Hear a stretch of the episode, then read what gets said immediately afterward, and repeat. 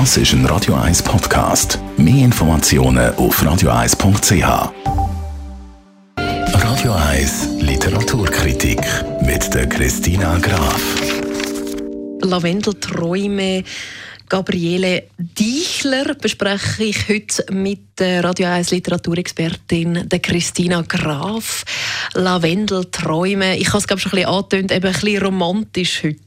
Heute ist es romantisch. Heute ist es ein Liebesroman mit allem drum und dran, mit allen Emotionen, wo man sich doch wünscht, wenn man einen Liebesroman hat. Ich kann dann einfach nachher noch Sehr schön. Dann lese ich den, den Sommer natürlich äh, in der Body oder so.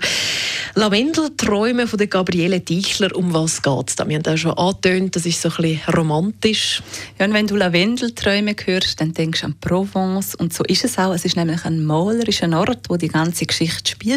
Unweit von der Parfümstadt Grasse und Julia begibt sich aber nicht wegen einer erfreulichen Sache dorthin, sondern ihre Mutter die stirbt völlig unverhofft an einem Unfall. Sie findet von ihr ein Schliessfach und in dem Schliessfach hat sie ein Parfüm drin mit einem Liebesbrief an ihre Mutter und von einem Parfümeur von der Provence. Und sie wird jetzt natürlich herausfinden, ja, was ist denn jetzt da mit dem Parfüm, weil das ist das Lieblingsparfüm von ihrer Mutter und was ist mit dem Parfümeur? Also was ist dort passiert? Sie begibt sich in Provence, kommt zum Sohn von dem Herr und der ist aber auch verstorben. Der heißt, äh, der Sohn, der trifft sie dann und die beiden verstehen sich gut.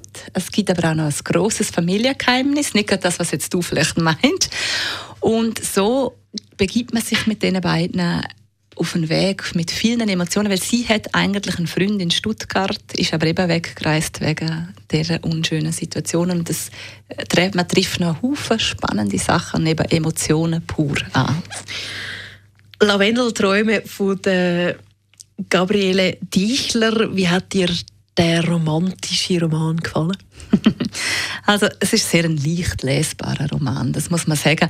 Aber sie hat den roten Faden, den behalten sie bei. Es ist unterhaltsam und äh, es ist eigentlich ähm, es ist einfach ein Sommerroman, wo man schön am Meer oder am See lesen kann. Und von dort her ein Lesevergnügen für sonnige Tage.